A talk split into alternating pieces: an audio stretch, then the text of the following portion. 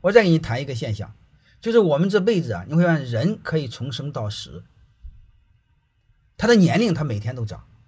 但是你一定要知道，我们人这个人的认知，就是你说这个人这个水平，我们人这个认知，你会发现有时候停在小学水平，有时候停在初中水平，有时候停在高中水平，有时候停在大学水平，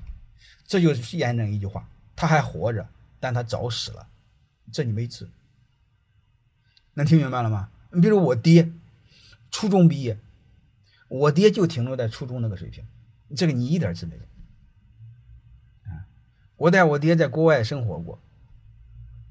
啊，我爹最出头的就是国外的那个地瓜，呃，河南人叫红薯，贵好几块钱一斤，啊，他说他在驻马店在郑州的时候，只有几毛钱一斤，